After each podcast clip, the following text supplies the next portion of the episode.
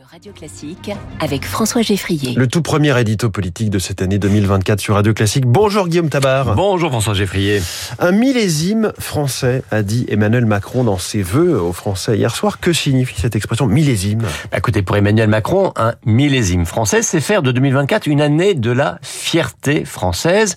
Une fierté destinée à compenser la morosité d'une année 2023 marquée par les guerres, hein, l'Ukraine, le Proche-Orient, par l'inflation, par les violences urbaines de l'été, par la violence des combats politiques autour des lois retraite ou immigration. Alors cette fierté, hein, il, il, espère la construire sur son action, mais c'est quand même avant tout euh, aux, événements et aux célébrations qu'il s'en remet. Il y a bien sûr le 80e anniversaire du débarquement puis de la libération de Paris, ça c'est la fierté de notre histoire. Il y aura ensuite les Jeux Olympiques, ça c'est la fierté d'accueillir le monde euh, pour l'événement à la fois le plus festif et le plus international qui puisse exister. Et puis enfin, troisième événement, la réouverture au culte de Notre-Dame de Paris, hein, le 8 décembre, euh, jour de la fête catholique de l'Immaculée Conception.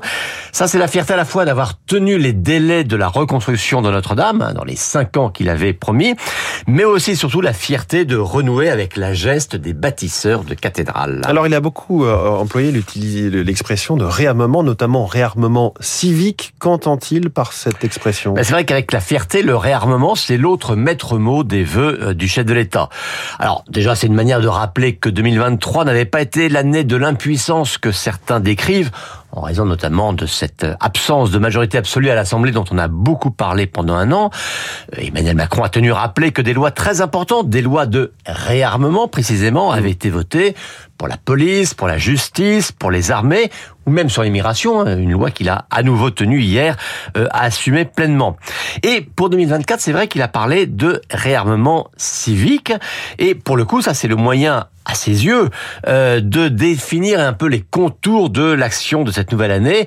Le réarmement civique, c'est d'abord le rétablissement de l'autorité, notamment à l'école, hein, dans la lignée de ce qu'a commencé à faire euh, Gabriel Attal avec euh, l'interdiction de la baya, avec euh, le retour de la priorité des savoirs fondamentaux ou encore avec l'expérimentation de l'uniforme. Et c'est aussi répondre au constat de décivilisation, vous vous souvenez, hein, l'expression mmh. qu'il avait employée au lendemain des émeutes urbaines de l'été, eh bien, même si sous cette appellation bienvenue de réarmement civique, il reste quand même maintenant à mettre un contenu précis. Et puis le, le président de la République a rendu hommage à Elisabeth Borne. Est-ce qu'il faut en déduire qu'elle n'est pas menacée à Matignon? Alors, pour être tout à fait exact, hein, il n'a pas rendu hommage à Elisabeth Borne, mais à la première ministre et à son gouvernement. Alors, comment décrypter euh, un tel compliment? Vous savez, avec Emmanuel Macron, les mots peuvent avoir euh, deux sens à la fois. Euh, et c'est vrai qu'elle est suffisamment elliptique pour pour que l'on puisse s'interroger. Bon, on peut comprendre. Elisabeth Borne a bien travaillé, il n'y a pas de raison de la remplacer. Et on sait, Emmanuel Macron n'a pas toujours le compliment explicite.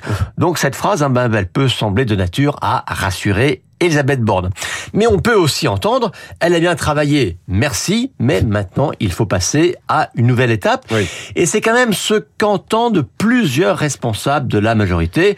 Euh, en tout cas, rien hier n'était euh, de nature euh, à mettre un terme, ou en tout cas à éteindre, le feuilleton récurrent du remaniement que certains prédisent pour le mois de janvier. Bon, disons juste qu'en tout cas, qu'en ciblant les, ce qu'il a appelé les petits calculs électoraux, les petits arrangements ou les intérêts personnels. Emmanuel Macron a voulu rappeler d'abord aux siens que 2024 était l'année de son action, mmh. avec détermination, pour reprendre sa formule, l'année de son action et pas encore l'année de sa succession. L'édito politique de Guillaume Tabar tous les matins de l'année, c'est à 8h10 sur Radio Classique. Il est 8h14. Bonjour Renaud Capuçon. Bonjour. Bienvenue sur Radio Classique, violoniste, chef d'orchestre. Nous voilà euh, en 2024. Euh, alors certains détestent les passages à une nouvelle année. Non, bonne année déjà. Bonne année bonne à année vous, à merci. Vous et à toute l'équipe de Radio Classique. On dit parfois que c'est une fête obligatoire, superficielle. Pour d'autres, c'est synonyme d'espoir, euh, que les choses aillent mieux. Ça évoque, ça évoque quoi pour vous, un passage à la, à la nouvelle année, vous qui ne vous arrêtez jamais? Euh, bah D'abord, je m'arrête toujours à cette époque de l'année, justement, pour faire un peu de ski. Euh, et puis non, j'ai toujours aimé. Euh, j'ai pas forcément. Euh, je suis pas un fanatique absolu de la soirée du 31, mmh. voilà. Mais euh, cette idée de passage d'une nouvelle année avec avec les avec les vœux et avec le cette espèce de redépart. J'aime cette idée de on a de racheter un nouveau un, nouveau calendrier, un, un, un, nouvel agenda, voilà, toutes ces choses. Euh, J'aime bien ces les petites habitudes, les, les traditions. Les petites traditions, voilà, je trouve que c'est sympathique. 2024 sera assez intense, beaucoup de grands événements en France, les 80 ans du débarquement, les Jeux Olympiques et Paralympiques, la réouverture de Notre-Dame de Paris.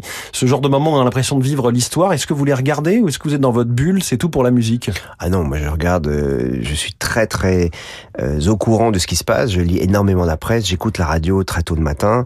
Euh, J'aime, avant de commencer à travailler, euh, de me mettre à, mon violon ou à la musique en général, avoir un aperçu général de ce qui se passe. Et je lis même les journaux avant de me coucher le soir, parce qu'ils sortent euh, le, le, soir. Donc voilà. Donc euh, bon, je, je vis pas avec une journaliste non plus pour rien, mais je veux dire que je faisais ça aussi déjà avant de la connaître. Et, et j'ai donc un rapport aux événements qui est qui est normal comme un, un citoyen normal.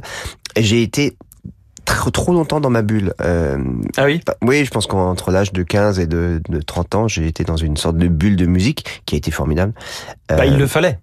Certainement, mais aujourd'hui j'ai besoin, euh, quand je joue, euh, où, que je sois, de connaître un petit peu le, le l'atmosphère de la ville, du mmh. pays, de savoir ce qui s'y passe, et puis d'être connecté en tant qu'artiste au monde d'aujourd'hui. On, joue, on, on, peut pas jouer de la même façon, euh, je sais pas, le, le, 7 octobre pour donner un événement récent, quand il y a cette attaque euh, terrible euh, contre Israël. Bah, si on joue le 7 au soir ou le 8, non, le 8 au soir mmh. par exemple, euh, et qu'on est dans sa bulle et qu'on sait rien, c'est pas possible.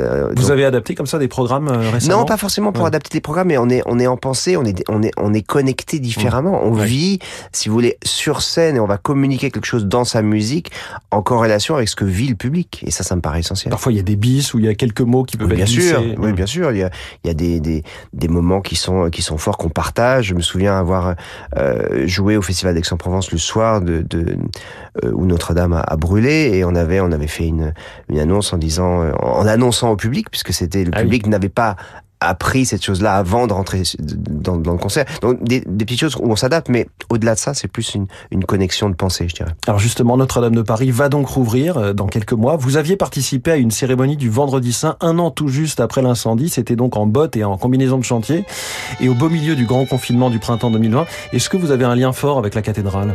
Je pense que tout Français, euh, chrétien ou pas d'ailleurs, a un lien avec la cathédrale. Il se trouve que comme je suis chrétien, euh, j'en ai un peut-être un, un, peu plus fort. Euh, et au-delà de ça, il y a quelque chose de, de l'appartenance à un pays. C'est cette cathédrale, c'est Paris, c'est la France. Et je pense que ça a ému énormément le, le monde entier mmh. pour cette raison. Vous vous souvenez de ce que vous y avez joué ce jour-là? Ah oui, bien sûr, j'avais joué du bac, euh, essentiellement du bac pour violon seul, et il y avait eu des textes qui avaient été livrés.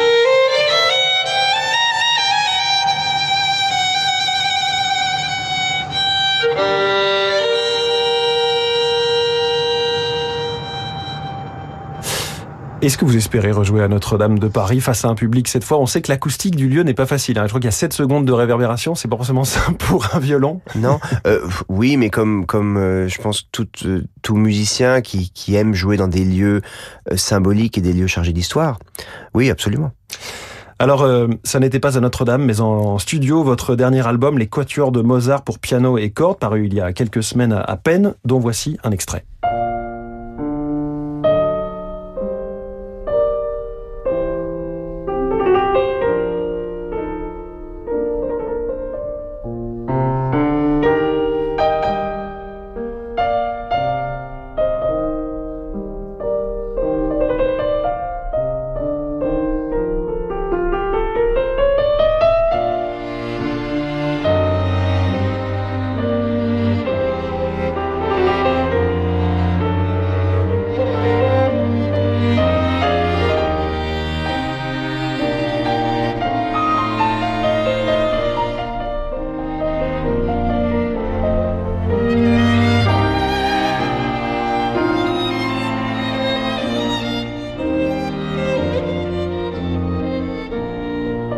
Renaud Capuçon, ce deuxième mouvement du premier quatuor pour piano de Mozart en sol mineur, qu'est-ce qui vous a guidé dans la préparation et dans l'enregistrement de ces pièces?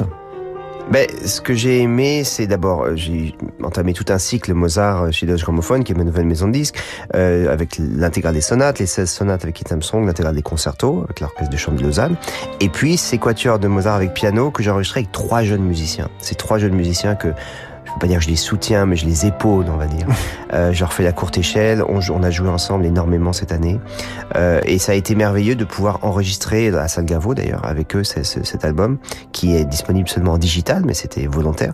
Euh, D'abord, je pense que l'énergie que, que procure euh, des jeunes musiciens est différente de celle de quelqu'un de mon âge. Je vais avoir bientôt 48 ans. Donc vous n'êtes plus un jeune musicien c'est, Ah ben non, à 48 ans, on n'est plus vraiment jeune, même si j'ai 15 ans dans ma tête. Mais euh, au-delà de, de l'énergie qu'il procure, il y a une, une, candeur musicale. Il y a quelque chose de... Euh, ils n'ont pas d'a priori sur la musique. Et ça, je crois que c'est très important pour quelqu'un comme moi qui cherche en permanence. Ça permet de se remettre en question et de, de remettre toujours euh, sur le, sur le métier le, ses œuvres extraordinaires. Donc il s'agit de Paul euh, Ziantara, Stéphanie Huang et Guillaume Bellhomme. Vous diriez qu'on n'a jamais fini de retrouver, de redécouvrir Mozart, notamment ici en, en musique de chambre? Bah Oui, Mozart, c'est l'un des, des, des, géants de, de, de, nos compositeurs et, et on, on, peut passer sa vie à chercher un détail, à, à essayer de peaufiner une phrase. On sera jamais satisfait. Euh, et, et, justement, cet angle de, de vue de, de jouer avec des jeunes apporte quelque chose de très régénérant.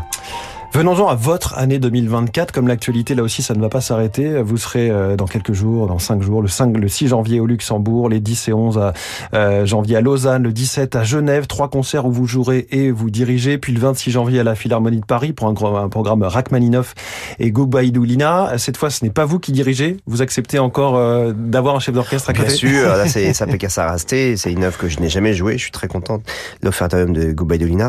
Avant ça, il y aura des concerts effectivement à Lausanne où je vais moi-même diriger diriger et pas jouer euh, le trio Zélia dans le trip de Beethoven et puis plusieurs concerts qu'on va donner euh, ça s'appelle l'orchestre de chant de Lausanne pour tous. On va jouer dans des, des hôpitaux on va jouer dans des, des lieux où les gens ne peuvent pas venir. Ça c'est très important pour